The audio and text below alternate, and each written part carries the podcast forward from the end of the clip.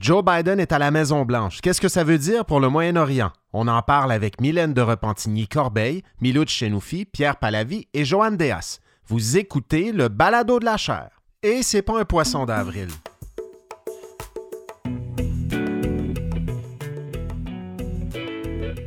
Bonjour tout le monde, je m'appelle Frédéric Gagnon, je suis titulaire de la chaire Raoul Dandurand en études stratégiques et diplomatiques de l'Université du Québec à Montréal et vous écoutez le Balado de la chaire. C'est un balado qui vous permet d'entendre nos conférences si vous les avez ratées et des capsules d'analyse de l'actualité internationale, de l'actualité politique aux États-Unis et de la culture populaire américaine. Je vous souhaite une bonne écoute.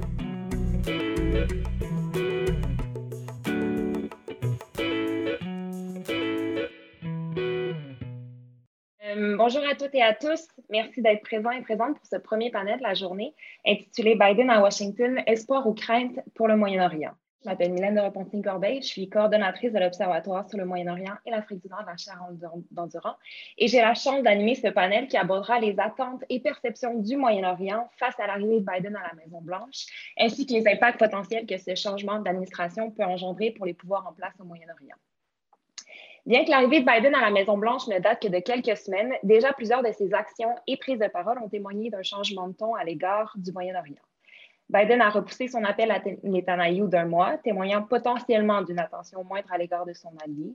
Il a également approuvé des frappes en Syrie le 25 février dernier à l'endroit d'infrastructures utilisées par des milices chiites pro-iraniennes.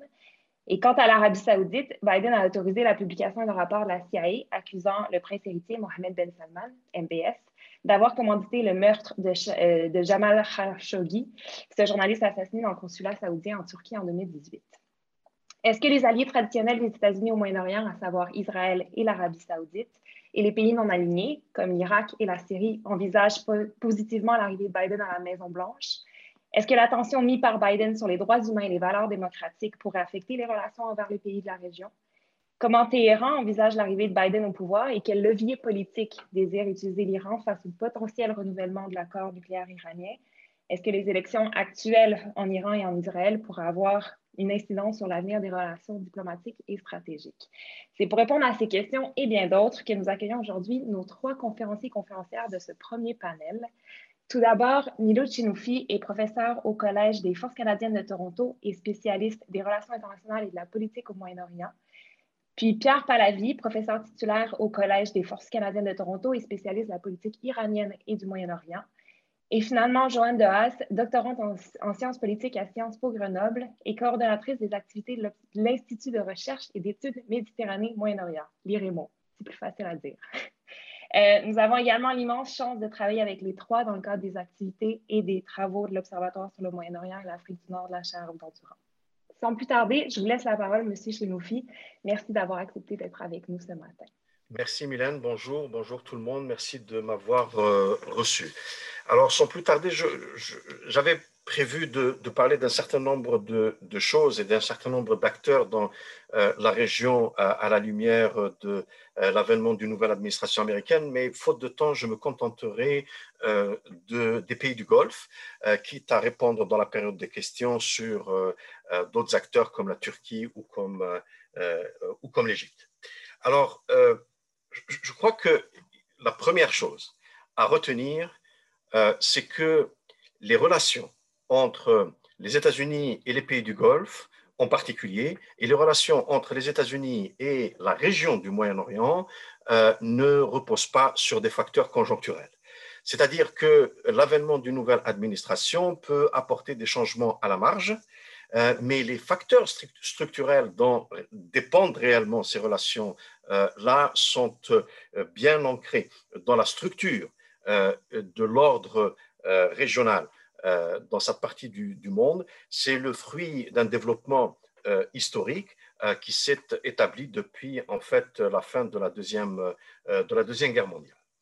Et alors, il est important de savoir comment s'est établi cet ordre-là, qui est un ordre hégémonique, un ordre hégémonique imposé, dans lequel les États-Unis jouent le rôle d'hégémon régional, euh, qui prétend, comme on vient de l'entendre, à la stabilité de la région, mais la réalité est que la nature même euh, de l'ordre du rôle que jouent les États-Unis fait en sorte que euh, les États-Unis sont un facteur majeur d'instabilité dans, la région. Et du point de vue de la sécurité humaine, c'est certainement un agent qui cause beaucoup de, euh, beaucoup de problèmes de ce point de vue-là, notamment la perte en vie humaine et les atteintes euh, aux droits fondamentaux des, euh, des, individus. Mais encore une fois, c'est le résultat d'une, c'est le résultat structurel hein, d'un ordre d'un ordre régional qui s'est établi très discrètement au début depuis l'administration Eisenhower et de manière de plus en plus euh, affirmée euh, à partir de l'administration Carter. C'est l'administration Carter qui a fait en fait le pivot euh, militaire des Américains vers le Moyen-Orient, chose qui n'a fait que se renforcer administration après administration avec des changements à la marge, comme je l'ai comme je l'ai précisé. Et alors, dans le dans ce, cet ordre régional, donc qui est hégémonique. Hein. Euh, euh, les États-Unis jouent le rôle d'hégémon, comme je l'ai dit, et les pays du Golfe, qui sont euh, donc le deuxième axe d'alliés ou d'alliance des États-Unis dans la région après celui d'Israël, eh bien, les États du Golfe sont engagés dans une relation asymétrique avec les États-Unis et par conséquent jouent le rôle de, de subalterne. Alors, l'hégémonie américaine euh, qui passe par son alliance avec les pays du Golfe se manifeste par un certain nombre de, euh, choses que l'administration Biden ne changera pas, euh, ne changera probablement pas parce que c'est très difficile de changer les facteurs structurels. La première est une, est une présence militaire très forte. La présence militaire n'est pas uniquement en Irak ou en Syrie. Euh, la présence militaire, elle est dans les pays du Golfe parce que les pays du Golfe représentent les rampes de lancement des activités militaires américaines dans la région, euh, la présence de la force navale américaine à Bahreïn, là, une base aérienne, la plus grande base aérienne américaine à l'extérieur des États-Unis se trouve dans la banlieue de, euh, Doha au Qatar. Il y a une présence de l'armée de terre euh, assez importante au Koweït, etc., etc. Donc, lorsqu'on entend une administration dire nous voulons alléger notre présence militaire en Irak et, en Syrie, ça ne signifie absolument pas un retrait des, des États-Unis. Et ça fait des décennies et des décennies qu'on entend des experts nous annoncer le retrait des, euh, États-Unis. Cela relève beaucoup plus du wishful thinking plus que de la réalité. Alors, euh, je continue avec la manifestation de l'ordre. L'ordre se manifeste également euh, par euh, les intérêts économiques dans le secteur des hydrocarbures, mais aussi par le fait que les pays du Golfe représentent un marché de l'armement qui est absolument important pour le complexe militaro-industriel américain. En plus de cela, l'investissement de l'épargne de ces pays qui sont très riches directement dans l'économie américaine. Enfin, cela se traduit aussi par un alignement des pays du Golfe sur les intérêts euh, des États-Unis sur tous les dossiers importants dans la région, que ce soit la question palestinienne, euh, que ce soit la Syrie, euh, l'Iran, etc., etc. Et même pendant la période Obama, lorsque Obama s'était engagé dans des négociations avec l'Iran, le pushback n'a pas été direct de la part des pays du, des pays du Golfe. Alors, en contrepartie de tout cet alignement, eh bien, les pays du Golfe euh, euh, profite donc de la protection euh, diplomatique et militaire des États-Unis.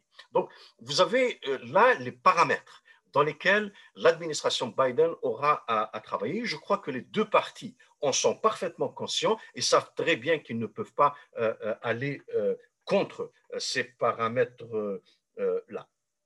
Mais euh, et, pour le moment, alors les intentions de Biden, peu importe ce qui a été publié comme document, euh, les, intentions restent encore floues. Hein, euh, donc très difficile à, à prévoir. Mais enfin, on peut en dire un certain nombre de choses sur des dossiers importants et comment la perspective des pays du Golfe se manifeste à ce propos-là. Mais avant ça, je voudrais dire une chose très rapidement, c'est que en, sa qualité d'hégémon, dans la région, les États-Unis aiment bien traiter les dossiers séparément.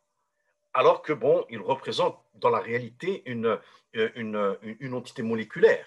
Euh, mais pour les Américains, parce qu'ils sont hégémons, préfèrent traiter dossier euh, par dossier. La Palestine d'un côté, l'Iran de l'autre, la Syrie de ci, le, Yémen de là. Alors que les pays du Golfe ont leur statut de subalterne dans cette relation asymétrique euh, euh, essayent généralement de faire des liens entre les dossiers pour faire avancer leurs intérêts auprès de Washington.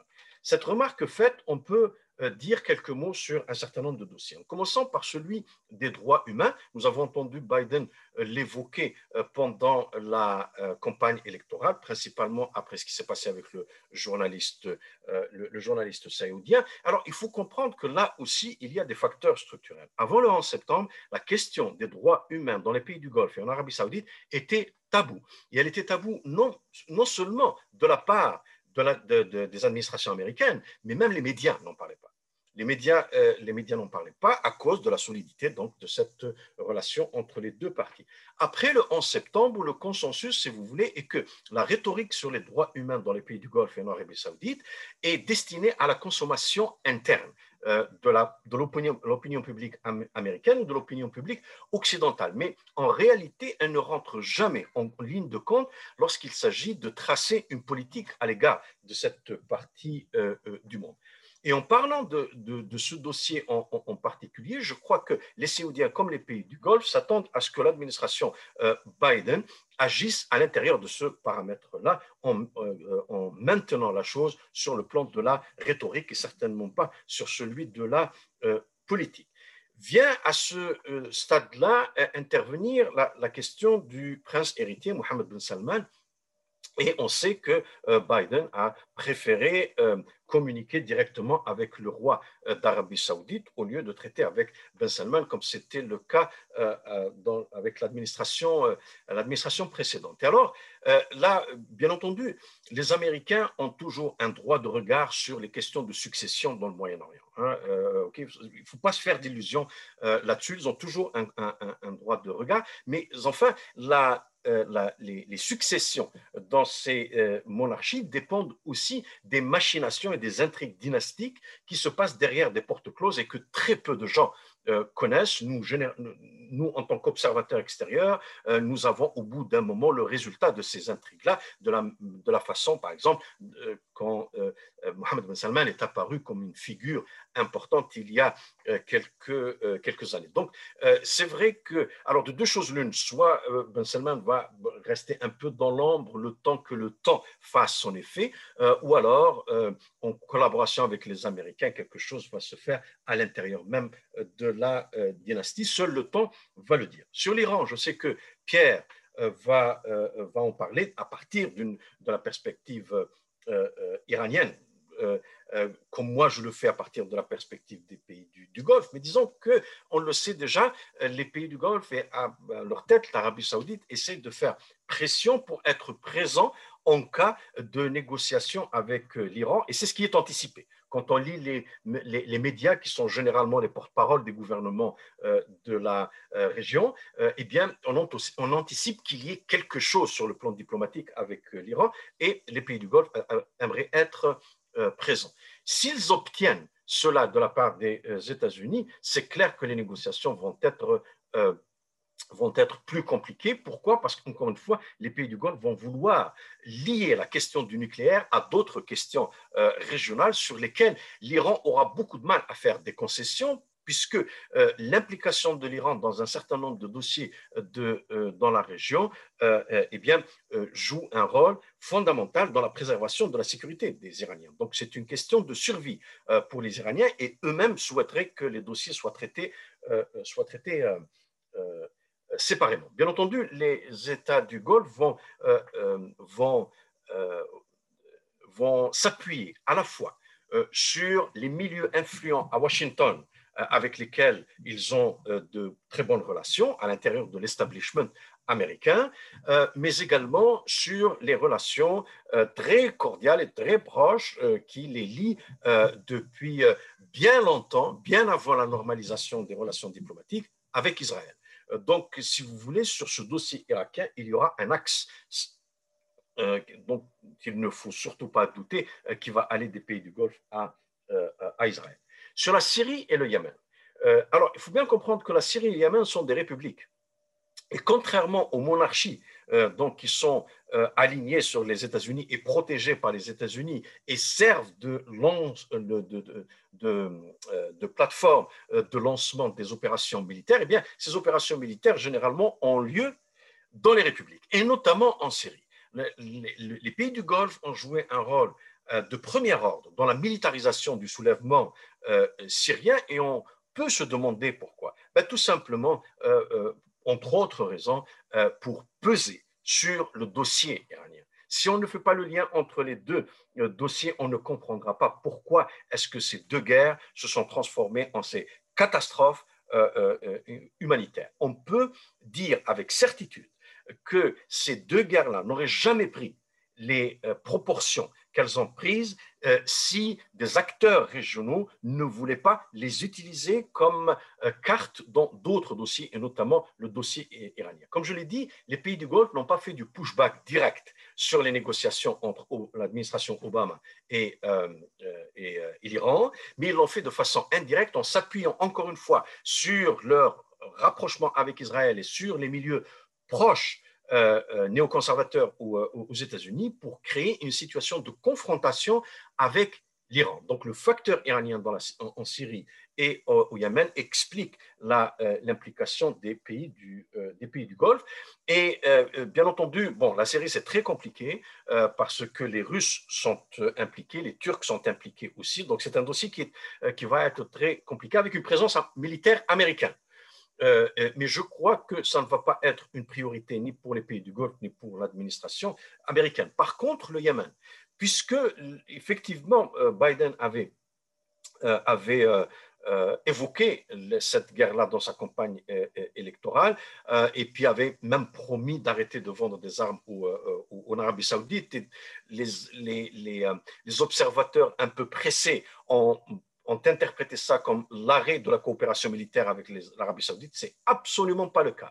Euh, l'idée était d'éventuellement, parce que ça ne s'est pas encore produit, euh, de limiter euh, l'exportation d'armement qui est utilisé en, au Yémen. dans la guerre au, Yémen, ce qui, est très, ce qui est très minime. Mais enfin, les Saoudiens viennent de lancer une initiative diplomatique de résolution diplomatique euh, du, conflit, ça risque de prendre beaucoup de temps parce que euh, ça porte le nom d'une initiative diplomatique, mais quand on voit le contenu, euh, il s'agit beaucoup plus de mesures humanitaires que d'une résolution diplomatique. Dernier point, la Palestine.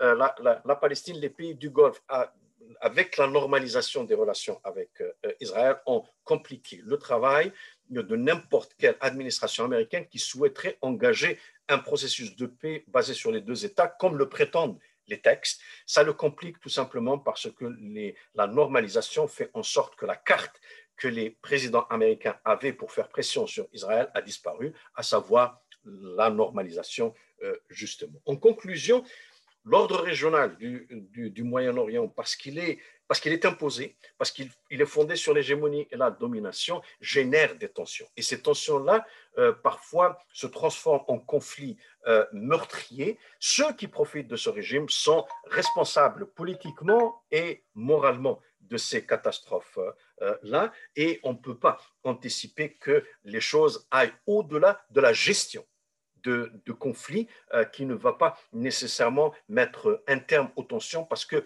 encore une fois, les tensions euh, sont, un, euh, sont un effet structurel d'un ordre qui est bien établi. Merci pour votre attention. Merci beaucoup, M. Chenoufi. C'est court, 15 minutes, mais vous avez réussi à faire un portrait assez exhaustif de tous les enjeux des, des pays du Golfe. Euh, je laisserai la, parole à M. Palavi qui va nous parler plus de la perception de l'Iran face à la nouvelle administration. À, vous. À vous la parole. Merci beaucoup d'être là ce matin. Merci Milou d'avoir euh, si bien mis la table euh, et, quelle ponctualité, quelle exactitude au niveau du temps. je vais essayer de rester aussi dans le, le temps qui m'est imparti. Merci Mylène, merci Frédéric, merci Louis, Françoise, toute l'équipe de la chaire pour organiser, euh, pour organiser cet événement, Covid ou pas Covid. Euh, et je suis heureux d'être là avec vous. Euh, eh bien, j'irai un peu dans le même sens que, que ceux qui m'ont précédé, en parlant de, donc, de la perspective iranienne sur la politique des, des États-Unis vis-à-vis de, vis-à-vis de, vis-à-vis de l'Iran, vis-à-vis de leur, vis-à-vis de, de, leur pays. Alors, ça fait ça fait des mois maintenant qu'on nous annonce, que les médias nous annoncent un, revirement à, 180 degrés, une rupture majeure justement dans la politique des États-Unis à l'égard de la République islamique iranienne. alors qu'il y a beaucoup de gens, probablement ici en Occident, qui, y croient, qui donnent crédit dans ce scénario. il faut dire une chose, c'est qu'à Téhéran, on reste, pour dire, pour dire ça poliment, prudent, voire, voire méfiant. En fait, les, dirigeants iraniens n'attendent pas grand-chose de l'administration Biden. Euh, et pour tout dire, ils affichent même le plus grand scepticisme quant à la capacité de cette nouvelle équipe à, véritablement bouleverser la, relation irano-américaine. Pourquoi? C'est parce qu'ils savent que même si elle est oscillante à la surface, même si elle donne l'impression de, de, changer, euh, même si euh, elle donne le sentiment de, modifier son cap tous les 4 ans ou tous les 8 ans, elle est en fait euh, dictée, elle est assujettie à une logique pérenne qui la rend beaucoup moins fluctuante qu'elle n'y paraît à la surface ou que ne la font paraître les, médias. les dirigeants iraniens ont le, ont le recul nécessaire et l'expérience pour savoir que euh, depuis la révolution islamique de 79, depuis le, divorce fracassant entre, entre Téhéran et, euh, et Washington, euh, les États-Unis sont engagés dans une politique de rattrapage vis-à-vis de, vis -vis de l'Iran, une, politique de récupération qui fonctionne selon un, jeu à double vitesse. D'un côté, il s'agit de réengager l'Iran, de réintégrer la République islamique iranienne ou de l'intégrer plutôt dans le concert des nations tout en essayant de, la faire rentrer dans la sphère d'influence occidentale, et ça par le maintien d'un dialogue diplomatique, une forme de marchandage euh, économique, militaire euh, euh, et, diplomatique. et d'un autre côté, il s'agit en même temps de neutraliser l'Iran. Hein. On essaye d'être poli et en même temps on veut neutraliser l'Iran neutraliser l'Iran, ça veut dire euh, limiter le plus possible sa, capacité d'influence euh, à l'échelle régionale, jugée comme étant déstabilisatrice. Euh, on veut limiter ses activités sur l'échiquier moyen-oriental et, ce faisant, en même temps, éviter que l'Iran ne glisse petit à petit dans le, dans le giron des grandes puissances eurasiatiques, à savoir la, Russie et la Chine. Ce qui fait que, euh, bon an, mal an, en, dépit des fluctuations, euh, les différentes administrations qui se sont succédées à la Maison-Blanche depuis, euh, depuis quatre décennies maintenant, elles ont toutes composé autour de ce même refrain. Hein. Elles ont composé autour de cette logique binaire de négociation-neutralisation, de fermeture-ouverture. Il y a quelque chose de, schizophrénique et en même temps d'assez cohérent dans la politique américaine vis-à-vis vis -vis de l'Iran. Euh, Miloud l'a bien dit, euh, il y a quelque chose de structurel aussi. Euh, Ce n'est pas la personnalité du monsieur ou de la dame qui est assis dans le, bureau ovale qui change quoi que ce soit. pas grand-chose en tout cas. Depuis 40 ans, les Iraniens regardent, observent et remarquent que cette logique pérenne revient, seul change la manière. Ils ont observé que, en général, c'est vrai, les démocrates privilégient la manière douce, la concertation, le dialogue, les approches multilatérales, mais il ne renonce jamais vraiment à l'utilisation de la force brute, de la pression militaire. On l'a vu, euh, Mylène, vous l'avez mentionné tout à l'heure, euh, à travers les frappes de l'aviation américaine contre les positions pro-iraniennes en Syrie. Les démocrates savent utiliser la force militaire quand c'est nécessaire. Euh, les Iraniens savent que les républicains, oui, ils ont l'habitude de privilégier la manière forte, l'intimidation, euh, la, pression militaire euh, et, l'unilatéralisme, le fait accompli, si vous voulez. Et en même temps, eux aussi savent piocher dans la boîte à outils des, démocrates et savent utiliser le, dialogue et, n'ont jamais vraiment renoncé à, ramener les Iraniens autour de la, table des négociations.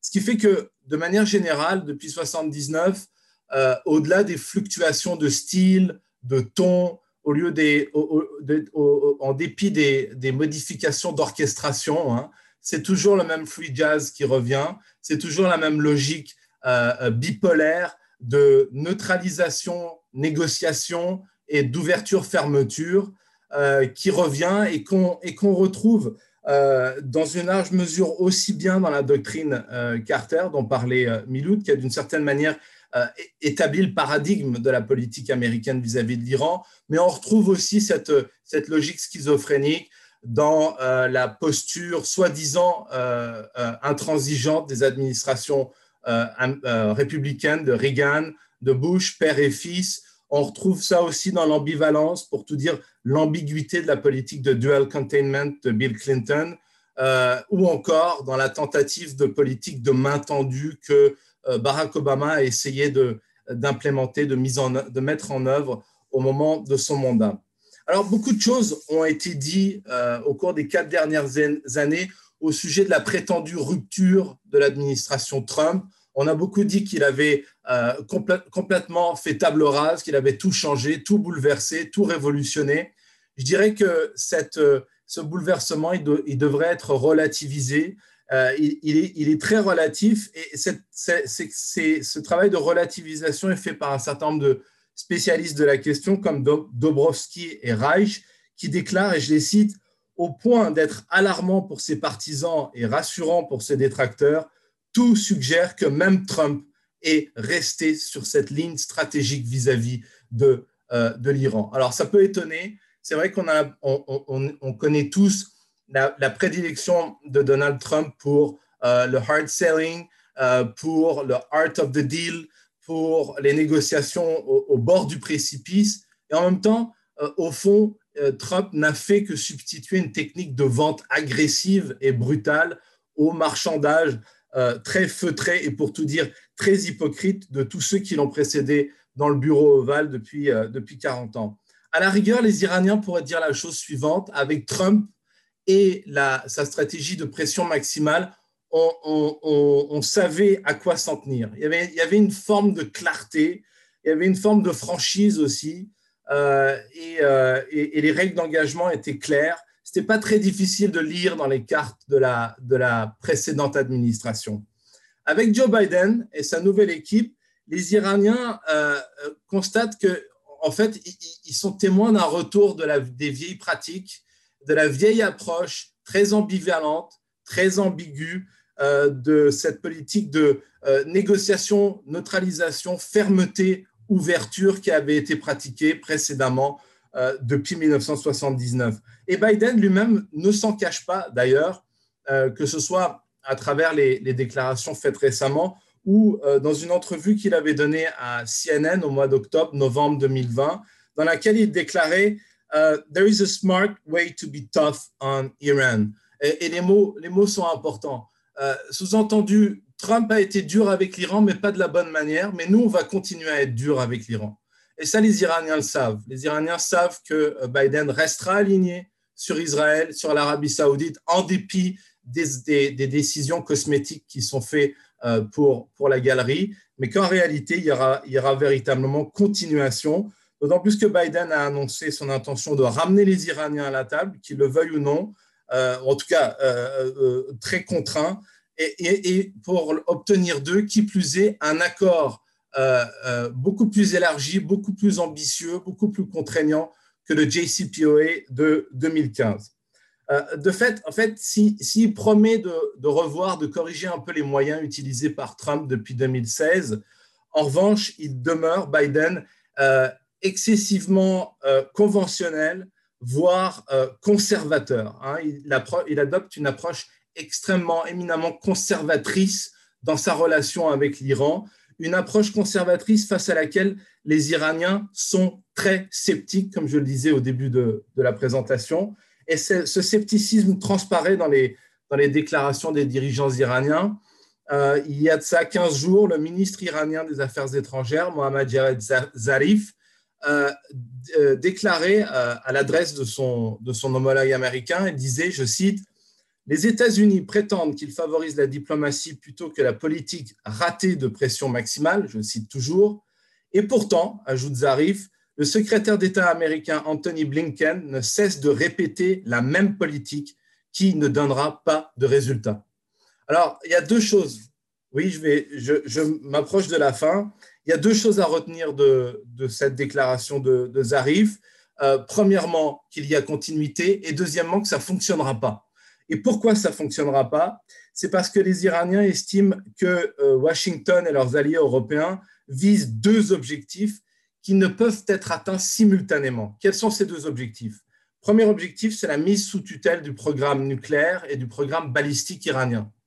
Deuxième objectif, c'est la diminution, voire la cessation des activités régionales des gardiens de la Révolution et de la force Al-Quds au niveau régional. Le problème, et c'est là où le bas blesse pour les Iraniens, ces deux exigences touchent deux impératifs stratégiques qui sont non négociables euh, et, qui touchent à des éléments essentiels de la politique de sécurité euh, iranienne, à savoir d'abord la protection de la forteresse iranienne, c'est-à-dire la préservation de la souveraineté nationale, de l'intégrité territoriale, euh, de, l'indépendance politique et de l'autonomie économique. Ça, c'est premier objectif. Deuxième objectif, la, la, préservation et la promotion autour de cette forteresse d'une sphère d'influence régionale euh, qui agit comme une zone tampon protectrice, comme un bouclier régional, si vous voulez. Alors, le raisonnement des Iraniens est le suivant, ils ne peuvent pas céder simultanément sur ces deux points. Parce que s'ils venaient à renoncer à l'assurance vie nucléaire et balistique et en même temps renoncer au bouclier régional, ça amènerait nécessairement l'affaiblissement, voire la remise en cause de la souveraineté nationale interne et externe. En gros, il y a un blocage, euh, quelle que soit la volonté des Européens et des Américains de vouloir négocier sur ces deux points simultanément, ils n'y parviendront pas.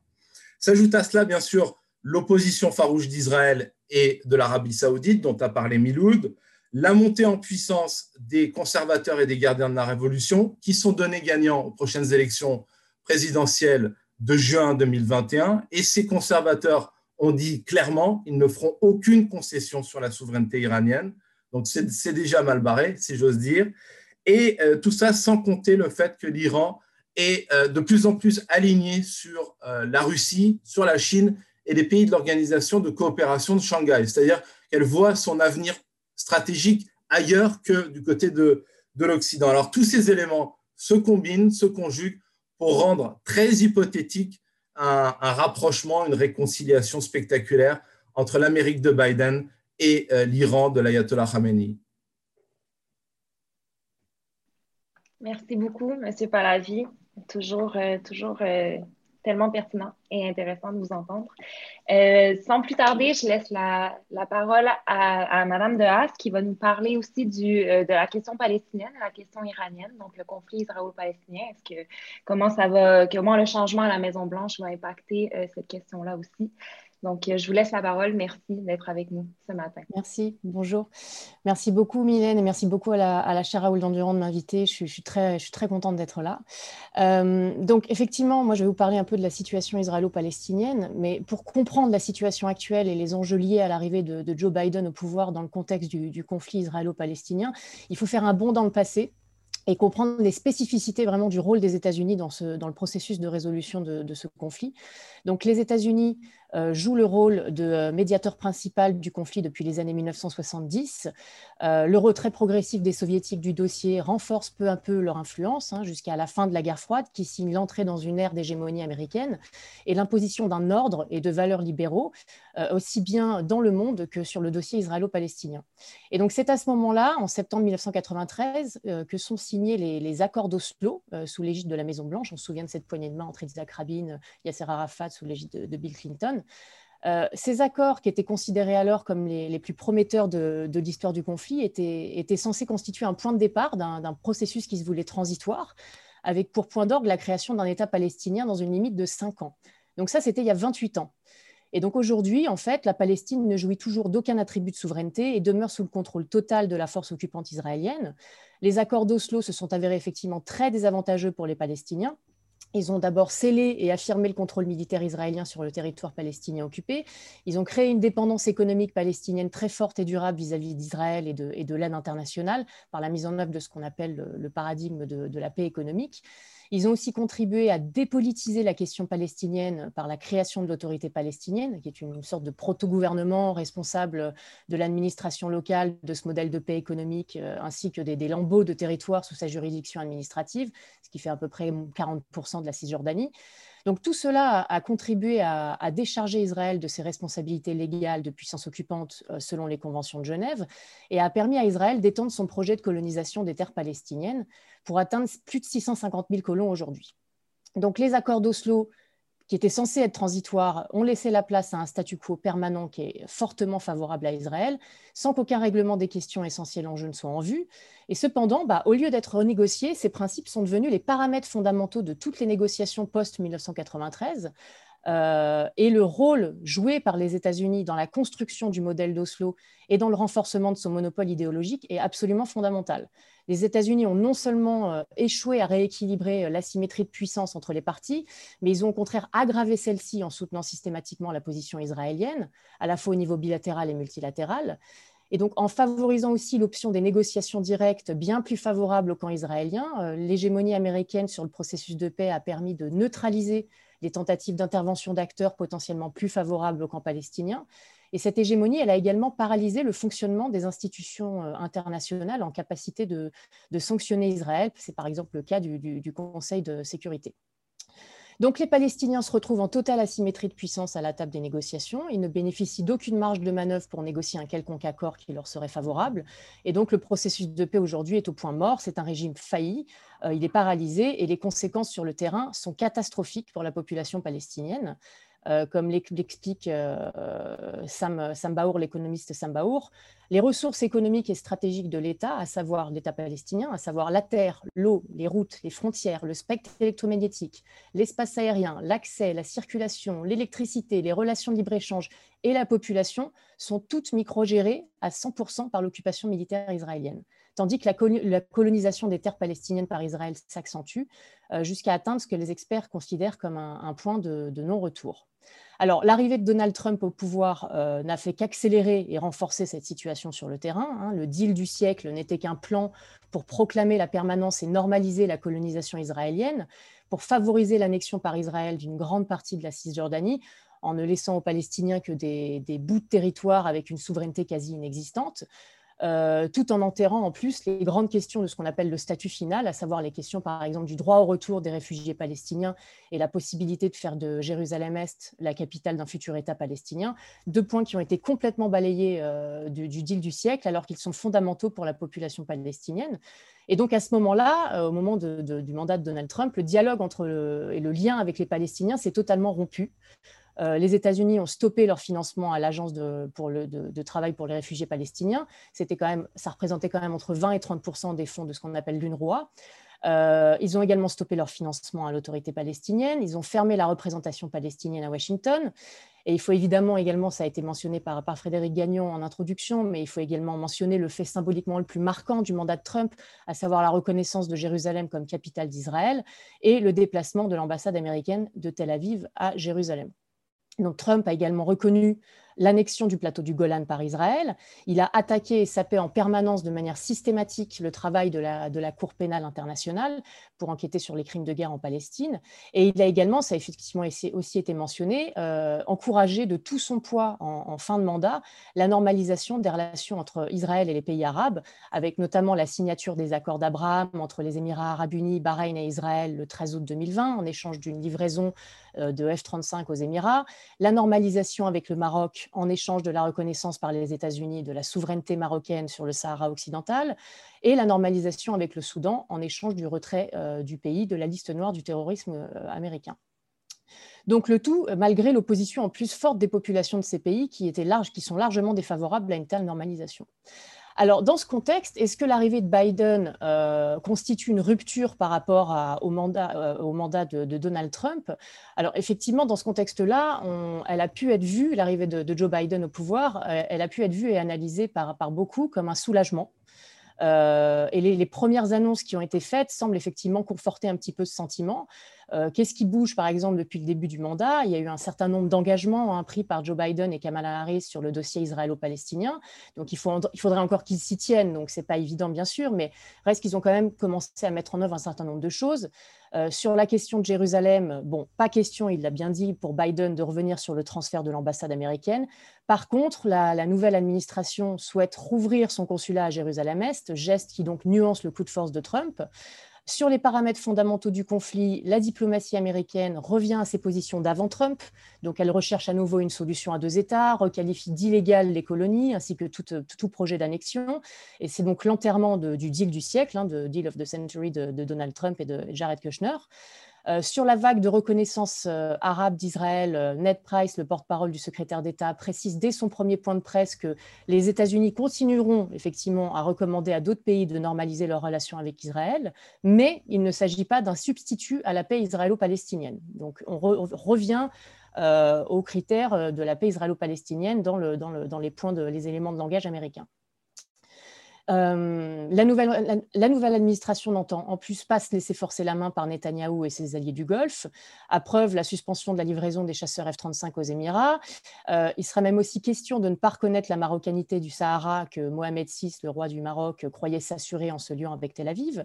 Donc tous ces gestes seront-ils suivis des faits et annoncent-ils la fin de l'alignement trumpien sur Netanyahou? Il est en fait encore trop tôt hein, pour l'affirmer.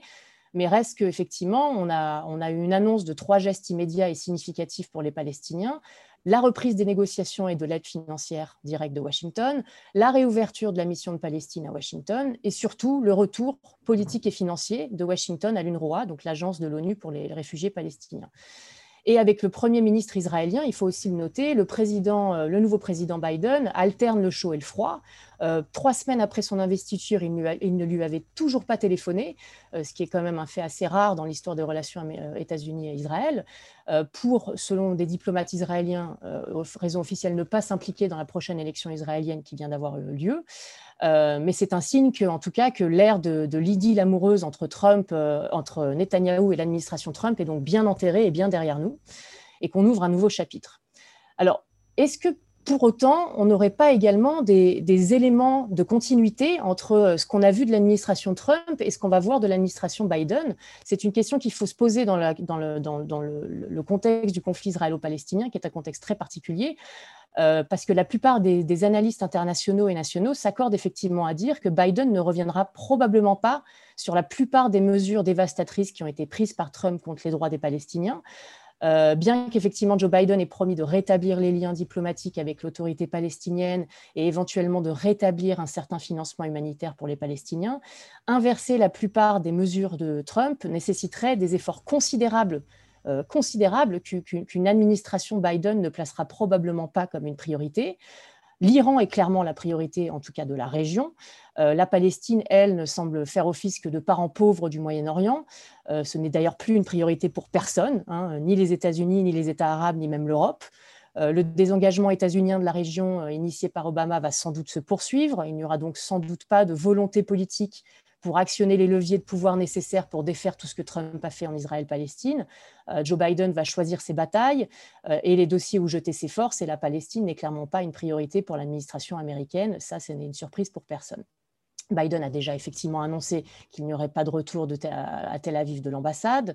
Euh, et une autre continuité, c'est que le département d'État a condamné, comme à son habitude, même avant Trump c'était déjà le cas, la Cour pénale internationale euh, pour avoir, et c'est un fait historique, euh, décidé d'enquêter sur les crimes de guerre dont l'autorité palestinienne accuse l'armée israélienne en, Cisjordanie et à Gaza.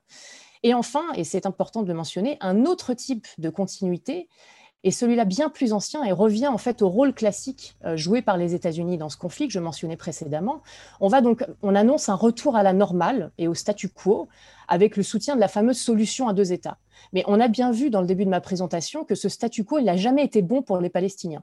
Euh, comme je l'expliquais, les États-Unis, ils n'ont pas attendu Trump pour désavantager le camp palestinien en ne jouant pas leur rôle rééquilibrant dans l'asymétrie de puissance à l'œuvre entre le camp israélien et le camp palestinien. Donc là, on a un retour à la normale, mais en fait, c'est un retour à la paralysie. Euh, il faut également noter que la grande majorité des observateurs et experts disent que l'option de la solution à deux États est morte et que la réalité sur le terrain, désormais irréversible, est celle d'un seul État, qui est un État que maintenant on qualifie ouvertement, les experts le qualifient ouvertement et même les diplomates le qualifient ouvertement d'État d'apartheid. Euh, on l'a vu, la, paralysie du processus de négociation est bien plus avantageuse au camp israélien qu'au palestinien, car elle lui permet d'accumuler les faits sur le terrain en lui permettant d'instaurer une réalité bien plus, euh, de plus en plus impossible en fait à renverser, notamment la colonisation des terres palestiniennes. Donc, comme je le disais, aujourd'hui, on compte plus de 650 000 colons en Cisjordanie et à Jérusalem-Est, et Israël a annoncé en janvier 2020 viser un million de colons d'ici à 10 ans. Donc, le retour au statu quo et à la normale n'est pas une bonne nouvelle pour les Palestiniens, je le répète. Alors, que pensent les Palestiniens euh, de Joe Biden? Euh, eh ben, il y a un espèce de mélange de scepticisme et de soulagement. En fait, du point de vue des élites, l'arrivée de Biden, des élites palestiniennes, l'arrivée de Biden est un soulagement. Euh, Mahmoud Abbas, donc le président de l'autorité palestinienne et ses lieutenants, comptent bien sur Biden pour mettre en veilleuse le plan de l'administration Trump, hein, largement pro-israélien, on l'a vu. Ils s'attendent à un retour du soutien des États-Unis à une solution à deux États à laquelle l'élite palestinienne s'accroche également, elle aussi. Euh, ils espèrent aussi un dégel avec la Maison-Blanche et ils souhaitent le rétablissement euh, d'au moins une partie de l'aide financière pour pouvoir euh, reprendre un petit peu d'oxygène et respirer un petit peu. les dirigeants palestiniens s'accrochent toujours à l'illusion qu'un changement dans la politique américaine permettrait de modifier le cours d'une réalité qui est celle d'un État unique d'apartheid, comme je le disais, et qui est une réalité qui s'aggrave de plus en plus. le Premier ministre palestinien, Mohamed Chatieh, euh, qui s'adressait au Parlement européen, a déclaré que l'élection américaine était très importante et que Trump a perdu euh, quatre ans de notre temps euh, en faisant des ouvertures claires hein, à l'administration Biden et en faisant implicitement l'éloge de l'administration Obama, et ce malgré le, renouvellement d'un protocole d'accord de 10 ans pour le financement militaire d'Israël. Il faut d'ailleurs également noter que Joe Biden a toujours soutenu le consensus bipartisan pour soutenir le régime militaire d'Israël, avec des milliards de dollars qui proviennent du contribuable américain. Et donc ça, c'est pour euh, la, partie euh, élite palestinienne. Euh, pour la société civile palestinienne et donc la population palestinienne, c'est plutôt le scepticisme qui l'emporte. Hein. la plupart des Palestiniens sont convaincus que l'arrivée de Biden ne va rien changer sur le terrain. Joe Biden va peut-être permettre d'éviter une annexion de la Cisjordanie que Trump, lui, effectivement, encourageait. Mais la réalité sur le terrain fait qu'on a déjà, en fait, une annexion de facto d'une partie de la Cisjordanie. C'est déjà le cas, en fait, quand on se promène en Cisjordanie, on le voit très, très bien, c'est très net. Et l'arrivée de Biden ne va pas inverser cette, euh, tendance. Euh, le retour du financement de l'aide humanitaire et de l'UNRWA euh, va effectivement permettre de donner un petit peu d'oxygène à une population qui est complètement asphyxiée. Mais autrement, la société civile est bien plus sceptique que ses élites sur le rôle joué par les États-Unis dans l'hypothétique fin de l'occupation israélienne et encore plus hypothétique résolution du conflit israélo-palestinien. Euh, quant aux Israéliens, euh, que pensent les Israéliens de, M. Biden? Euh, Il y a, une, méfiance, hein, évidemment, de la part de, l'administration de, Benjamin Netanyahou, puisque Biden est effectivement un allié, mais ce n'est pas un ami comme a pu l'être Donald Trump. Donc, effectivement, de ce point de vue-là, on a une, rupture qui est nette. Et mais si une, très large partie de la population israélienne est également très pro-Trump, il y a un sondage qui a, été commandité par la Ruderman Family Foundation en novembre 2020 et qui montre que 91% des Israéliens pensent que Biden va soutenir et être un allié d'Israël. Et 71% des Israéliens interviewés se disent satisfaits de l'élection de Biden. Donc les résultats de cette enquête montrent bien que la population israélienne croit toujours, dans sa grande majorité, au pouvoir durable des relations entre les États-Unis et Israël quel que soit l'occupant de la Maison-Blanche. Et donc, c'est très parlant pour moi sur la nature du rôle des États-Unis dans le conflit israélo-palestinien. Et je vais m'arrêter là. Merci beaucoup. Merci beaucoup. Madame de Haas, la question israélo-palestinienne est toujours, euh, toujours aussi complexe et l'arrivée de Biden euh, n'enlève pas cette complexité-là, au contraire. Merci pour, euh, pour ce tour d'horizon.